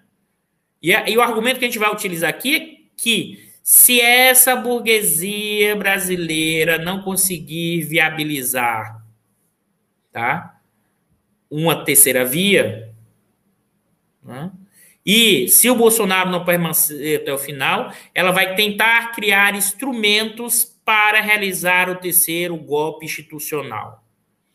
Saiu uma notinha relativamente pequena, não sei se vocês acompanharam, mas no My News, uma notinha dizendo que o, o Fux, presidente do STF, se reuniu com os comandantes militares e insinuou, insinuou não, falou que existiria a possibilidade de retirar o Lula na eleição do ano que vem. Né? Na eleição do ano que vem. Aí vocês poderiam dizer, pô, Eduardo, já é uma armação da burguesia. Eu e o Bicalho conversando sobre isso e falou, pessoal, nós estamos na era da rachadinha. Não coloque complexidade da análise. Provavelmente os militares chegaram lá e balançaram as armas e disseram: presidente, a gente não vai conseguir controlar a tropa se o Lula for candidato. Aí o Fux, que, que né, eu já li aqui para vocês em outro diário, chorou, porque o pessoal do vôlei de praia dele não falou com ele, porque ele votou, né? Na segunda instância, no sentido contrário que a, do que o pessoal que do Leblon queria, imagina o Fux ouvindo. Pessoal, está escrito no livro Os Onze, tá? Tem uma passagem que eu já li aqui, não vou ler de novo. Né? Antes que alguém fale assim, Eduardo está está lá no livro, nem eu acreditei quando eu li aquela passagem. Imagine, se o Fux chorou, porque o pessoal do, do vôlei de praia dele, que jogava no Leblon, não, não falou com ele, né? Ou porque a mãe dele leu uma carta na sessão de, do, de opiniões do Globo e ficou muito triste com o voto dele. Agora imagina os comandantes militares falando para o Fux que tem a possibilidade de ter um golpe. O Fux saiu inventando coisa mais ainda. Deu uma de garantia do que poderia fazer esse tipo de coisa. Desculpa. É muito mais complexo de se realizar um processo desse tipo, mas você sinaliza. Você sinaliza. A questão toda, e alguém poderia estar agora perguntando, sabe, Bicalho, vocês estão aí, o João, o Alfredo, o, Diogo, o Joaquim Dantas, é, eu, estão aqui na tela, aqui na, na, na descida na minha frente, é, poderiam estar perguntando, Eduardo, você está dizendo que dificilmente acontecerá um impeachment. Essa é a minha interpretação. Ah, então você está dizendo que não é para ir para a rua amanhã? Não, pelo contrário. Pelo contrário. A mobilização amanhã né, a favor do impeachment é fundamental. E por quê? Né? E por quê? Né? Porque é preciso. É, é, o Bicard está lembrando antes de falar esse ponto, o próprio Toffoli havia prometido ao Vilas Boas que o Lula seguiria preso. Isso lá atrás. Né? Essa foi a promessa do Toffoli quando era presidente do STF, do, do STF. Agora, o. O. É, é esse, ele, então, é mais. Pro, é, mais me chama a atenção, que é o Fux, né? Achando que vai garantir alguma coisa no meio dessa confusão, e sendo que o Toffoli garantiu isso, e o que aconteceu? O Faquin ferrou contra, né? Claramente fez um gol contra que ninguém esperava. Que ninguém esperava. Ao mesmo tempo, observe que confusão dessa história que a gente está vivendo aqui no meio dessa, dessa reconfiguração. Bolsonaro, né? Eu acho que a minha hipótese é que na hora H essa burguesia sim vai com Bolsonaro, porque dificilmente surgirá uma terceira via, pessoal. Essa ideia da terceira via, a partir de um eixo que tem de um lado Bolsonaro e o Lula em termos eleitorais do outro, é uma ilusão achar que Bolsonaro, enquanto fenômeno social, irá desmanchar. É um erro. A gente está falando o seguinte: no meio disso tudo, o Bolsonaro tem na corrida eleitoral 20 e tantos por cento, pessoal. Né?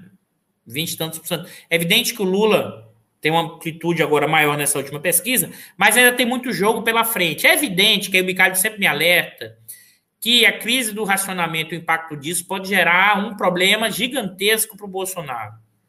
Mas acho que daqui para frente ele vai começar a soltar a torneira dos programas sociais, e sempre lembrando que o Centro-Oeste e o Sul, mesmo com essas condições, fecha completamente com Bolsonaro e dá uma vitória expressiva em relação ao Lula.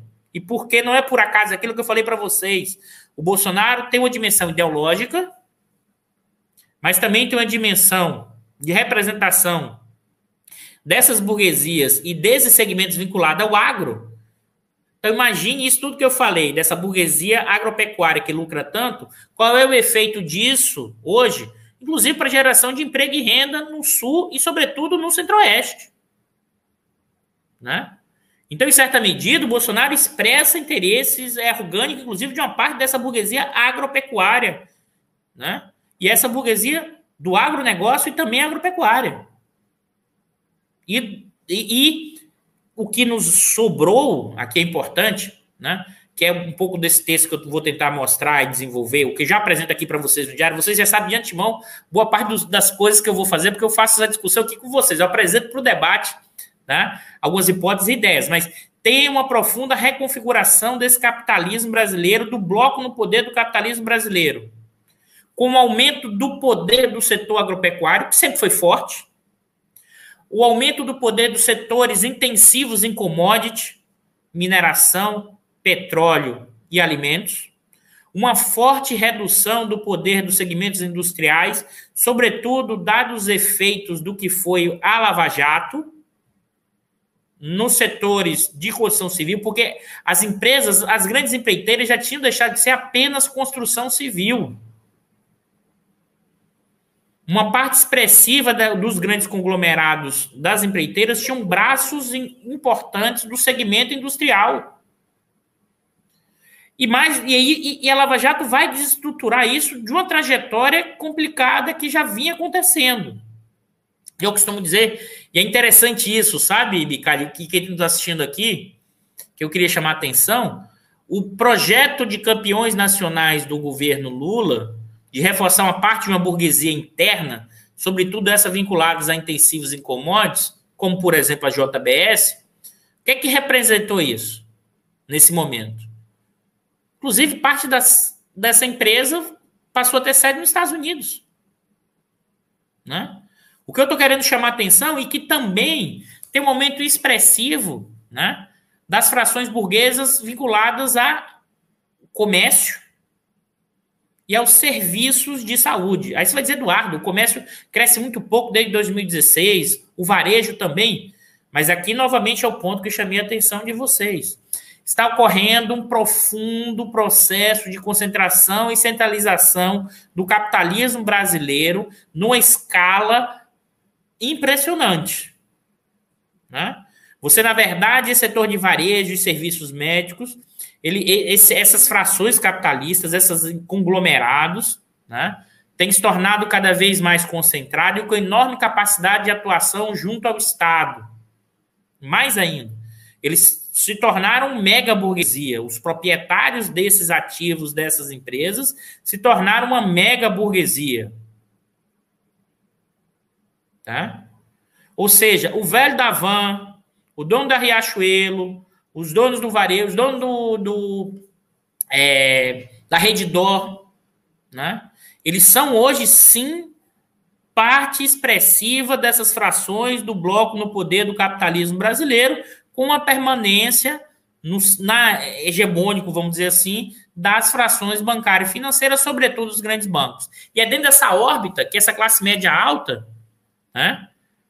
Essa camada social, essa classe média alta que detém ativos financeiros, cola com o projeto. Né? É evidente que esse tipo de estrutura gera o quê? Um, busca o quê? O desmanche, o desmonte. O problema é que isso vai gerar instabilidade no médio e no longo prazo. Evidentemente que sim. Mas a questão é, no meio dessa crise, no meio dessas questões, o que vale para essa burguesia é o saque. E mais ainda, pode dar um problema, como é que eles pensam, como eles têm esse caráter autoritário? Eu controlo isso na porrada. Na porrada. Tá? A questão que se coloca é que essa burguesia hoje tem uma enorme dificuldade de criar um candidato orgânico, orgânico, desses interesses nesse sentido liberal puro. Não tem. E mais do que não tem, não terá voto. Não terá voto. Então, no limite, essa burguesia irá com o Bolsonaro. E se tiver dificuldade de ir com o Bolsonaro, ela optará né, por tentar algum golpe institucional, se, se for possível e viável. E alguém poderia dizer, mas Eduardo, essa burguesia ganhou tanto dinheiro com Lula, por que eles não vão negociar com Lula? Pessoal, isso é básico. Eles lucraram como nunca durante o governo Lula, com a economia crescendo, com o salário subindo, sim. Mas desde 2015, quando se intensificou esse conflito entre capital e trabalho, na sua forma da relação salarial, né? no contexto em que o cenário externo mudou, que é evidente que é importante, no contexto que o preço do petróleo foi caindo e seus efeitos sobre a Petrobras, além da Lava Jato, seus efeitos no investimento. Além de tudo, dos erros de política econômica da Dilma, que trocou os incentivos do lado da demanda pelo lado da oferta. Em vez de continuar com o investimento público, diminuiu e aumentou o subsídio para o setor empresarial, principalmente da Fiesp, que foi a responsável fundamental do golpe. Esse conjunto de elementos acirrou, sim, o conflito da relação salarial, o conflito entre capital e trabalho. E desde 15 a 16, qual foi a alternativa da grande, da mega, grande mega burguesia? reconfigurar o meu poder diante da força de trabalho e abrir novos espaços de acumulação. Então, qual é o sentido de eu negociar agora com o Lula voltar parte dessas coisas? Se eu conseguir aumentar minha taxa de lucro, se eu conseguir controlar a massa de trabalhadores, se eu conseguir manter o meu poder, né? mesmo que isso implique alguma dificuldade de comando, apesar de ter o um mando, como bem disse a professora Virginia Fontes, porque está passando tudo igual tratou, e mais ainda, e mais ainda, só seria possível passar da forma como está passando, né? Em, como o Bicalho aqui alertou, medida provisória, né? A venda da Eletrobras, mas não só. Você dizer que a RILAN é uma subsidiária da Petrobras, ou seja, não pertencia à Petrobras, porque pela Constituição você não pode privatizar a Petrobras sem passar pelo Congresso. Então você fez uma, vamos dizer assim, flexibilização da Constituição nesse campo, forjou, quebrou a regra, né? O que implica que nessa situação de crise, nesse institucional, em que o Bolsonaro amplia esse caos em estabilidade em curso há bastante tempo, né, facilita o avanço desse tipo de butim, desse tipo de privatização, de mudanças de regra na relação ao Estado no meio de caos, enquanto as pessoas estão querendo que o Bolsonaro se desmanche a partir da CPI. Ah, Eduardo, a burguesia faz isso tudo armado e pensado? Não, pessoal, ela não precisa armar isso. É claro que os grandes jornalões vão dar notícia do CPI. Os grandes jornalões não vão falar muito pouco sobre né, a venda da Eletrobras, e mais ainda. E mais ainda que eu acho importante. É no meio desse caos também que uma parte, e como bem alertada aqui pela professora Virginia Fontes, quando as instituições do Estado reduzem a capacidade de coordenar né, as disputas intraburguesas, ou seja, entre fações capitalistas, começa uma guerra fraticida para quem se apropria ou mais do Estado ou quem se apropria pelas maiores taxas de lucro. Tá? Muito chato esse negócio aqui, toda hora fazendo essa zoadinha. Realmente, desculpe, pessoal, vou tentar resolver isso. Observe que né, a coordenação dessa lógica, desse capitalismo, está associada aos Estados e instituições. Ou seja, eles conseguem hoje ter um mando desse processo, então é oportunidade. Os caras estão pensando assim: é a oportunidade que a gente tem né, de impedir qualquer possibilidade de atuação direta do Estado, de qualquer possibilidade de um retorno, de um aumento da luta de classe pelos ganhos salariais e de reduzir qualquer capacidade ideológica de aparelhos privados que criam, criem novas condições de novas lutas por parte dessa população brasileira. Eles estão fazendo o jogo deles. Né? O problema é que uma parte expressiva do campo da esquerda né, acha que vai cair o Salvador, acha que as instituições vão resolver o nosso problema, da CPI ao judiciário. Agora, por outro lado, também, né, ele, esse campo da direita, esse campo da burguesia, também tem vários problemas e tensões. Basta ver, como a gente já alertou aqui, o próprio PSDB, que votou contra a privatização da Eletrobras. Mas por quê? Não é que eles eram contra a privatização da Eletrobras. Eles eram contra aquela privatização da Eletrobras que quem eles representavam de uma certa burguesia brasileira não estava sob o controle do processo. Por quê? Porque apareceu um bocado de jabuti. Para quem não sabe, jabuti não sobe árvore. Em Brasília tem esse ditado. Se o jabuti está em cima da árvore, alguém colocou ele lá. Mas o que é esse jabuti? Esse jabuti são vários penduricalhos que são colocados para beneficiar interesses né, dos políticos. Não, é só político, pessoal. Dos interesses de burguesias que podem ou não ser políticos direto, regionais ou de média burguesia que você vai colocando coisas ali dentro para beneficiar outros segmentos da burguesia que não aquela burguesia é, nacional e que, em parte, o PSDB representa. É por isso que eu falo, a relação entre o público e o privado do capitalismo hoje é a rachadinha. Por isso que uma parte, né? Pois está muito chato esse negócio, esse barulhinho. Desculpem mesmo, pessoal. Eu já eu tô me incomodando porque esse negócio não para. É, esse computador tá cheio de problemas. Vamos lá.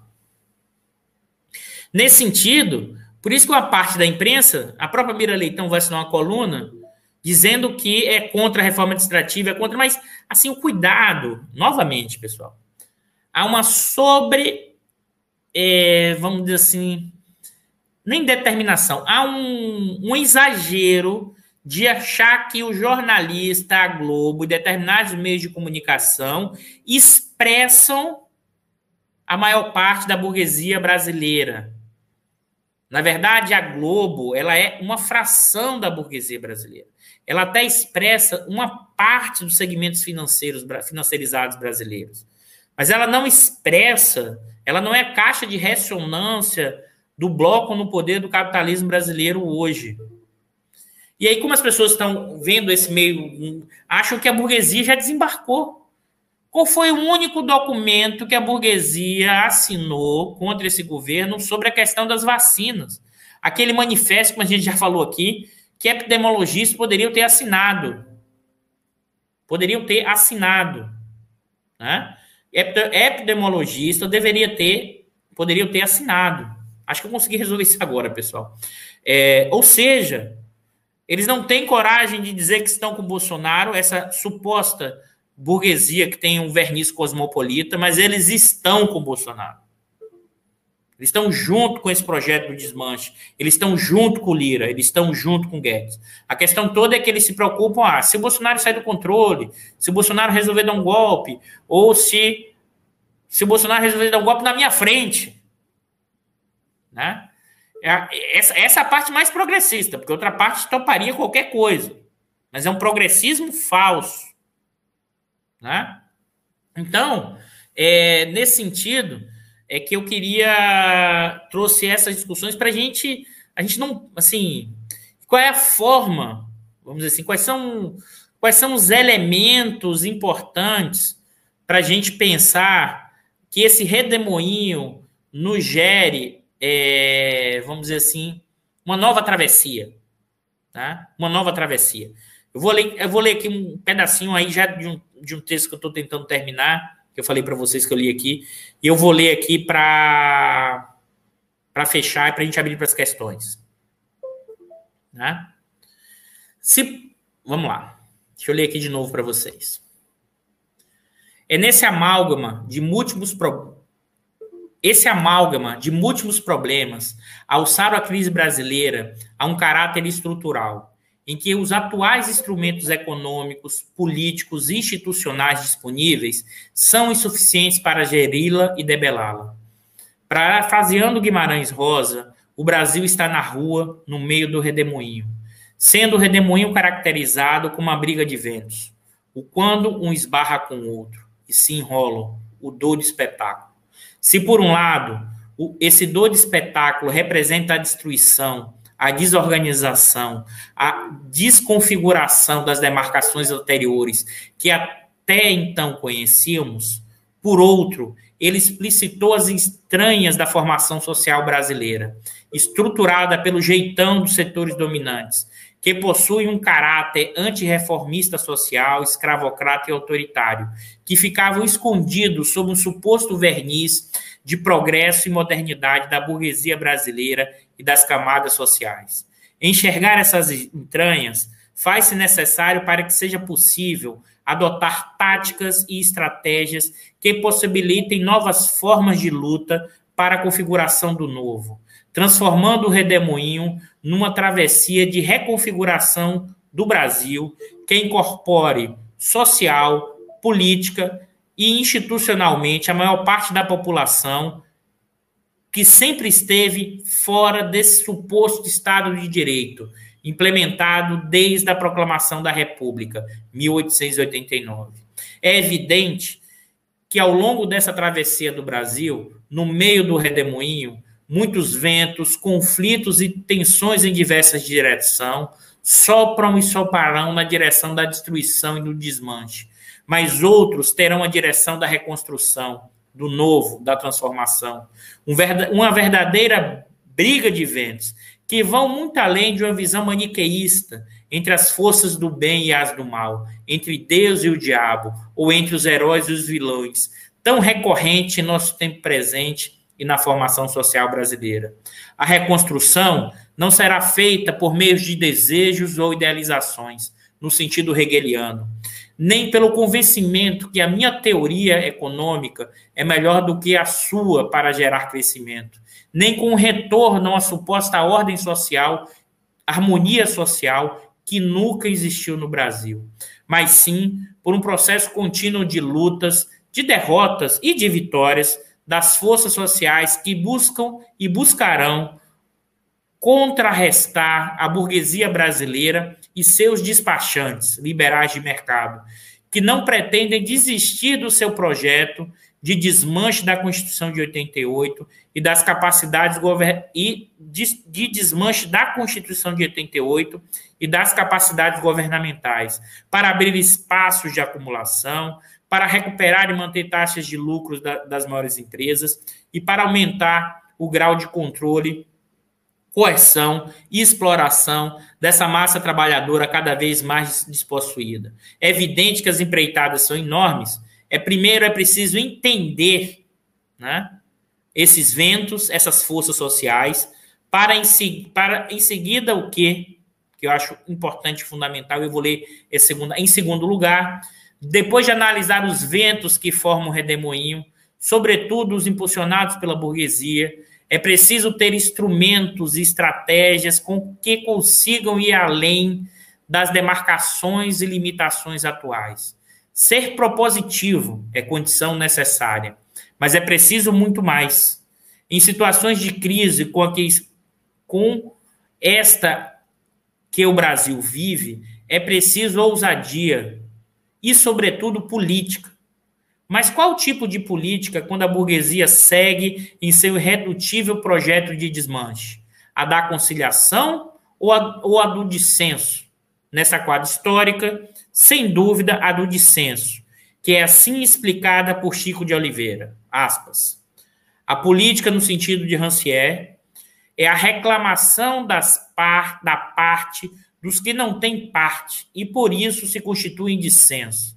Nessa perspectiva, Fazer política significa, aspas, pautar os movimentos dos outro, do adversário, por impor-lhe minimamente uma agenda de questões sobre as quais e em torno das quais se desenrola o conflito, sendo que o adversário tenta se desvencilhar da agenda oferecida ou imposta. É nesse intercâmbio desigual que se estrutura o próprio conflito ou o jogo da política. Essa concepção abre as portas para sua permanente reinvenção, no sentido de que toda proposta e sua resposta que consigam sair do campo anteriormente demarcado e criar um novo campo. O que, é que significa dizer com isso? Nós estamos sendo pautados o tempo inteiro por pautas dessa burguesia e desse governo sem capacidade de criar um novo e sem capacidade de mobilizar e transformar, e acho que é importante, e não é de a noite para o dia, é com resistência, luta, derrotas e vitórias, para que nós possamos voltar ao jogo. Eu fecho por aqui e a gente abre as questões, pessoal. Então, o Bicalho aí vai botar algumas questões para a gente aqui. Adivan Dias. Opa. Aldivan Dias. Professor Eduardo, Polarização do projeto da esquerda, Lula contra a extrema-direita, passa por uma demarcação clara de impor limites e retrocessos no golpe? Não vai ter jeitinho como em 2003? Essa é uma boa pergunta, Aldivan. Essa pergunta que aí está falando do jeitinho está muito mais associada à conciliação, que é o final dessa discussão que eu fiz, que é será que a burguesia brasileira, na hora H, não vai conciliar com o governo Lula como conciliou como o governo Lula conciliou em 2003, tá? Olha, olha, eu acho que uma parte expressiva, né, de segmentos do PT, inclusive, uma parte expressiva de alguns segmentos é, do partido, acham que o caminho seria um tipo de negociação, né? Lula, não sei até quanto, quanto isso para eles está claro ou não, né? isso é mais complexo, mas acho que as últimas falas dele têm mostrado um certo questão incisiva maior. É bom lembrar, né, pessoal? Talvez o Lula tenha aprendido a luta de classe quando foi preso, né? Ou seja, ele é que foi preso. Ou seja, mais do que uma discussão entre Cunha e Temer, foi uma discussão do, do golpe 16 depois da prisão do Lula, que está associada à questão né, da, da luta de classes. E por que eu estou ressaltando isso? A questão toda é mesmo que se o PT quisesse esse tipo de negociação, eu não vejo nenhum sentido hoje da burguesia realizar essa negociação. Ela pode até uma parte, se o Lula sinalizar eleitoralmente que ele tem força, tá? realizar um apoio conjuntural, mas com pouco tempo, pouquíssimo tempo, né? pouquíssimo tempo para tirar para cima. E mais ainda, eu desconfio, não, não é que o Lula vai refazer tudo, desfazer tudo que foi feito, mas eu desconfio que algumas coisas serão desfeitas, sobretudo na questão da reforma trabalhista. Sobretudo, essa é essa é história do Lula, os sindicatos. Os sindicatos praticamente foram quebraram com essa, com essa reconfiguração. Algumas coisas vão ser refeitas. E o problema, a questão que se coloca é que se coloca aqui essa burguesia não vai aceitar nenhum tipo, nenhum tipo né, de desvio desse projeto. Né? Eu acho que isso, e acho que isso é que as pessoas precisam entender no campo progressista, e é preciso pensar de forma ousada. O, o Elias Jabor mesmo tem, vou chamar em breve ele, mas tem feito uma discussão que eu acho muito importante, que é a discussão do seguinte: olha, nós chegamos numa situação que o Estado brasileiro precisará criar burguesia. Eu sei que isso é um debate antigo, mas nesse momento não adianta apenas aumentar o investimento público, teremos que reestatizar e mais ainda. O Estado terá que direcionar profundamente. Por quê? Porque essa, esse bloco no poder atual, que é financeirizado, com capital comercial e agronegócio, né, eles querem um, uma dinâmica econômica que lhes garanta rentabilidade. E é possível gerar ganhos para esses segmentos incorporando apenas metade do país. E o resto? Resolve na porrada. Você volta ao caráter autoritário. Né? Então você vai ter que, sim, acho que. Eu entendo, eu entendo essas questões. Eu, eu, eu, inclusive, em 2003, um dos primeiros textos que eu escrevi na vida, eu fiz uma profunda crítica ao início daquele governo. Tá? Mas eu acho que é mais do que uma decisão pessoal do Lula, ou mais do que uma decisão pessoal de alguns empresários é que as condições materiais históricas não irão permitir esse tipo de movimento. Por isso que eu li aquela discussão, Ogvan, a política aqui, nesse momento histórico, não vai ser construída a partir dos consensos, mas sim pelo dissenso. As condições materiais não permitem esse tipo de lógica hoje, no caso brasileiro. É um pouco isso. Rose. Professor Eduardo, quando você vai escrever um livro baseado nas análises feitas nos diários sobre esse momento negro, entre aspas, vamos chamar desse momento obscuro, acho que fica melhor até do que da nossa história. É, Rose, uma parte desse texto que eu estou avançando, mas a minha ideia é, eu tenho, não sei se eu consigo, mas acho que até ano que vem, vou tentar até final do ano, o, o livro, exatamente sobre essa discussão, que o título do livro é O Brasil na rua, no meio do redemoinho. Vamos lá, vou. É bom que vocês me deem essa pressão mesmo aqui para avançar nessa discussão do, do livro, sim. Obrigado, Rose. Vai sair, vai sair. Bernadette, que está sempre aqui com a gente. Gostaria de saber qual a ponte para o futuro da população. Qual o projeto das esquerdas e setores progressistas? Vamos lá, Bernadette. Eu acho que acho que em certa medida, eu posso dizer o seguinte: em certa medida, não os, o, o projeto do campo da esquerda, que isso vale para o Brasil para o mundo, ele ainda está preso num passado. E que passado é esse? Ele está preso nos limites né, da ordem estabelecida. Né? É, há uma dificuldade enorme de ousar nesses projetos. Enorme dificuldade de ousar em novas dimensões, e novas formas de intervenção direta do Estado, e novas formas de controle sobre o capital. Tá? E uma boa parte desses economistas ou de, de analistas no campo progressista, quer seja por questões de conveniência pessoal, quer seja por questões de medo, ou que seja por questões de dificuldade de entender que nós estamos vivendo uma quadra histórica completamente diferente do que foi no passado. Né? Então, em certa medida, é preciso avançar, né? E os projetos, né? Alguém está falando do Ciro. Acho que o Ciro, eh, novamente, vou falar um ponto aqui, que é assim: o Ciro tem algumas dimensões importantes na questão de um projeto nacional, né?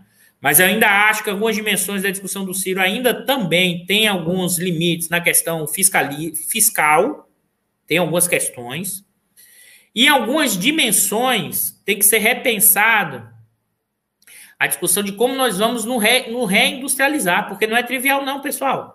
As pessoas, eu tenho estudado, eu estudei bastante cadeias globais de produção, uma reconfiguração do capitalismo internacional, fatiamento do processo produtivo. Não é tão simples esse processo de reindustrialização. Não é simples.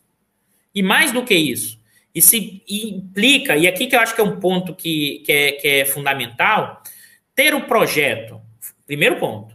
Segundo ponto é quem vão ser os atores desse projeto. Ah, não, existe um segmento industrial que vai fazer isso. Não tem. O que sobrou de segmento industrial hoje apoia esse projeto em curso do desmanche, porque eles estão lucrando. Dá uma olhada lá, por exemplo, se vocês olharem, uma das maiores empresas do setor de máquinas e equipamentos do Brasil é a VEG. Está lucrando como nunca. Está lucrando enormemente. Né? O que sobrou está lucrando. Além de tudo, acho que é o ponto aqui fundamental, é, é, será um enfrentamento constante. Aquilo que eu falei para vocês, já em outro diário, eu queria reforçar isso aqui. Nada está garantido que teremos eleição. Teremos que ir para a rua, por isso que eu falei amanhã é o impeachment, mas é mais do que isso. É mobilizar forças para que voltemos ao jogo. Mas mais do que ter eleição é, caso tenha, é juntar forças para que candidato progressista ganhe a eleição, porque, na minha visão, Bolsonaro ainda é um candidato expressivo. Expressivo. Será um candidato, em, termos eleitorais, expressivo. Né? E mais ainda, se o candidato progressista ganhar, garantir a eleição, ou a posse. E vou falar mais para vocês, pessoal. E depois desse esforço enorme, será apenas o início da grande batalha. Então a gente tem que parar um pouco de achar que as coisas vão cair do céu. E, e eu, outro dia eu estava conversando com, com o Bicalho, né, que ele está aqui no back-office, é o seguinte, se a gente olha a nossa história brasileira, né, sempre foram marcados por enormes tensões, sempre foram marcados por enormes conflitos, né, sempre foram marcados por dificuldades enormes. Né? Ao mesmo tempo, é por tensões dessa burguesia, por questões autoritárias, é evidente que eu não puxei aqui, alguém tá até, talvez o Bicalho bote essa questão, a, a, a vinda do, do, diretor da CIA, eu acho que tem sim também questões geopolíticas internacionais e que, que, não, que necessariamente, né, qualquer maior autonomia nesse momento, autonomia que eu falo é no sentido um pouquinho maior, será contido pelos ventos do imperialismo norte-americano. Qualquer aproximação maior com a China aumentará a tensão. Nós estamos falando de sem mobilização popular, sem criatividade, sem esse tipo de estratégia, sem reconfiguração de política econômica, teremos, sim, teremos que ter essas frentes de reconstrução né, e esses instrumentos como fundo e ser um apoio popular expressivo, fundamental para que esse redemoinho não vire o desmanche, mas que esse redemoinho gere uma transição para uma reconstrução desse país que inclusive não é reconstrução do passado no seu sentido desenvolvimentista clássico, porque o desenvolvimentismo clássico gerou uma profunda desigualdade com todos os seus avanços e continuou ainda com a sociedade profundamente partida. O Enoch. Eduardo, mantida essa política econômica e o próximo governo não revertê-la, qual será o cenário para nós brasileiros do povo? Abraço de Recife. Não, não. Ah, vamos lá. Aqui o Enoque trouxe um ponto de uma discussão mais específica de política econômica. A configuração nesse momento de política econômica, os marcos da política econômica, mais do que a decisão pessoal, ela está presa né, pelo teto dos gastos. Você constitucionalizou a política fiscal. E mais ainda, você ainda tornou autônomo o Banco Central. Né?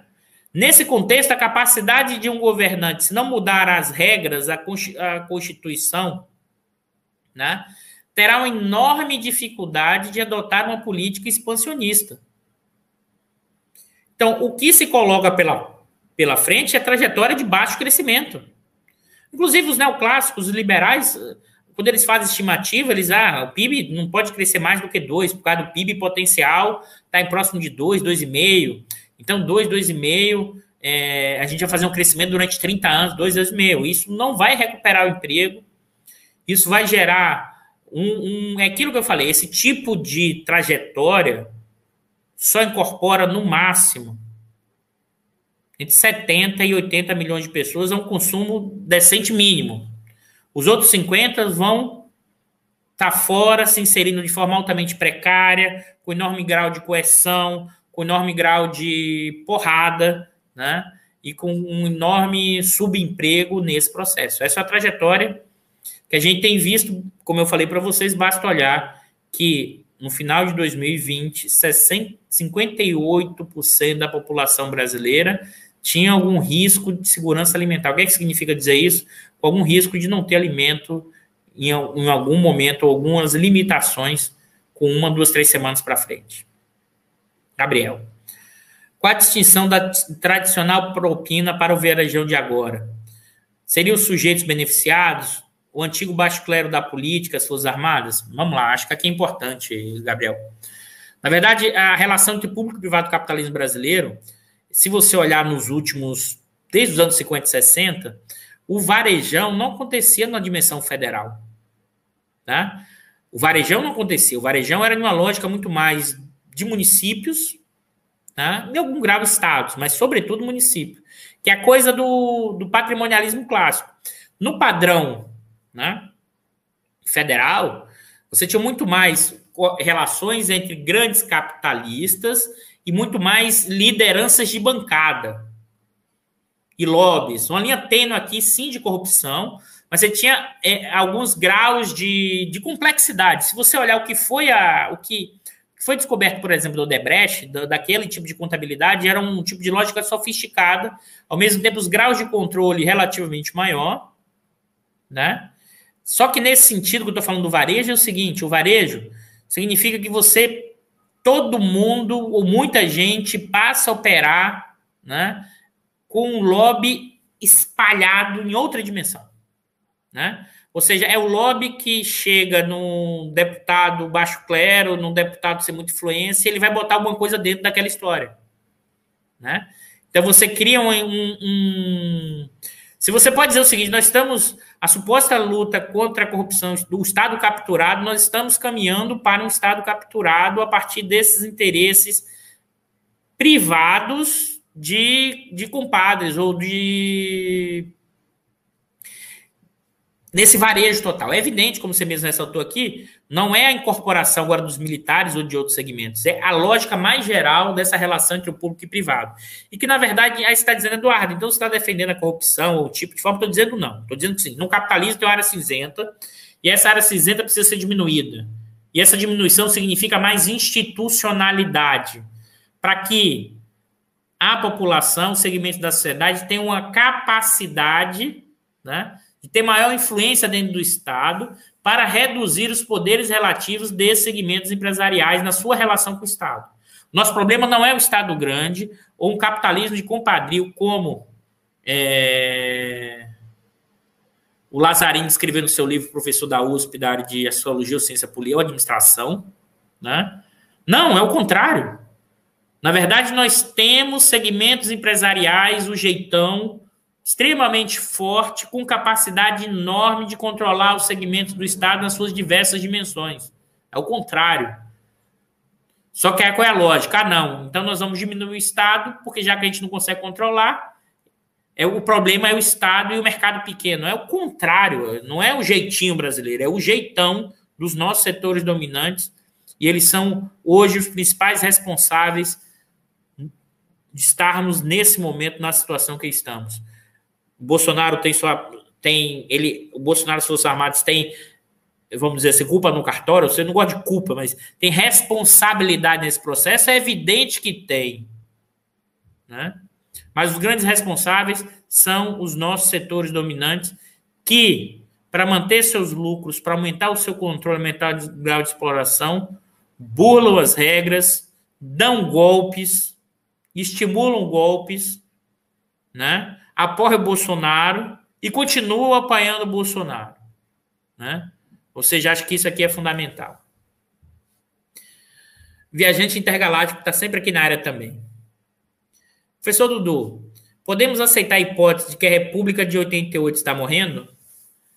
É, viajante, sim. Na verdade, sim. Ela ainda não morreu, ela está em disputa. Eu acho que nesse momento, se por um lado está difícil para o campo progressista, também está difícil para a organização dos campos conservadores de direita. Não está tão simples assim, por outro lado. Né? É claro que eles têm mais força, eles têm uma capacidade de imposição muito maior. É evidente que é uma tentativa de destruição da Constituição de 88, sim. Né? Mas ainda há possibilidade de mudança, assim, de parar e voltarmos ao jogo. É esse que é o ponto, pessoal. A história não acaba. A história não acaba com o Bolsonaro. Assim, é um momento difícil, mas ele não acabou. As disputas permanecem e continuam. Você teve em outros países, como por exemplo Peru, Colômbia, próprio Chile, que você constitucionalizou o neoliberalismo como nunca, você eliminou todos os direitos. Aquilo que a gente debate muito, né, Bicário, lá num conversa no mundo contemporâneo. O último programa sobre o, o Peru mostrou exatamente isso. Você constitucionalizou o neoliberalismo. Tá? E agora esses países, alguns deles estão revendo. Tá? por mobilização. Ah, Eduardo, a população brasileira mobiliza. Não, desculpa, pessoal. Essa é desculpa mais farrapada, a parte dessa desculpa é uma, uma lógica meio de classe média que não entende as nossas, os nossos limites e tensões. A população está no dia a dia no grau de, de sobrevivência gigantesco e há sim formas de luta. Nossa história foi marcada por diversas formas de luta, desde os escravizados nos seus movimentos dos quilombos, como a guerra de canudos e várias formas de luta pelas condições mínimas básicas. Isso faz parte de nossa trajetória. Isso está dentro dos contextos que a gente vive. Em parte, é, vários movimentos sociais ou vários movimentos da população estão, sim, né, nas suas lutas, que seja no diário, mas também com suas lutas maiores. Então, é, acho que isso é fundamental. Professor Eduardo, agora já não. O viajante, agora é Eduardo, pode ser Dudu. Professor Dudu, a reconfiguração do capitalismo brasileiro, demandada para o andar de cima, uma reconfiguração do regime político. Aqui, viajante intergaláctico, acho que você foi. Num, essa pergunta é muito boa, porque é um ponto que a gente também conversa muito, eu e outros colegas, o Bicalho, que é o seguinte. Dificilmente você conseguirá manter esse grau de exploração, esse grau de desmanche, mantendo o mesmo regime. Ou seja, a própria democracia entra em crise, os seus limites desse processo. E a questão toda que se coloca é: você pode ser algum tipo de mudança de regime, ou a discussão, aumento da coerção, do controle. A questão toda que se coloca é: no médio e no longo prazo, esse tipo de desmanche em curso tende a acirrar e tensionar cada vez mais as estruturas sociais. Pessoal, é, já estamos com hora e 44. Eu sei que tinha muita gente querendo fazer mais questões, perguntas. É, mas a gente vai encerrar por aqui. A gente provavelmente, não temos certeza ainda, eu não. Não tem nenhum convidado para a próxima semana. Eu posso continuar ainda nesse, nesse debate, trazendo talvez alguns dados, algumas informações a mais. Mas, mas qualquer coisa, até quarta-feira a gente coloca no ar o Vergente Galáctico falando Armando Boito. Sim, eu vou tentar convidar o professor Armando Boito, que é bem interessante. Eu, eu tenho algum contato com ele, vou ver se ele pode vir. O professor Perulaine eu convidei, mas ele está meio que de férias esses dias, vai um pouco mais para frente. Então, o que eu posso fazer é agora fazer aquela parte do YouTube. Pessoal, se gostaram do programa, deem o like, tá? Marque o sininho, marque o sininho, compartilhe, compartilhe e seguimos na lógica da interpretação do Brasil, mas não só na lógica, né? Nas formas de luta, e eu acho que é importante que esse redemoinho vire de um desmanche para uma nova travessia de reconfiguração desse país, que também, pessoal, não vai ser amanhã, nem depois, nem em 2022.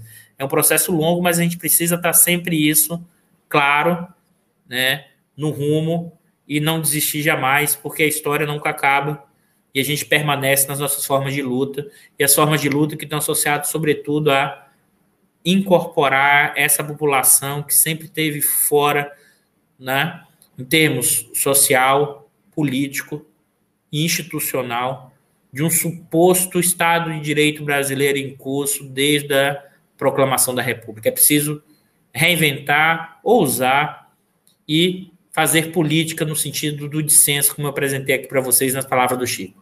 Grande abraço, pessoal. Bom final de semana. Compartilhe.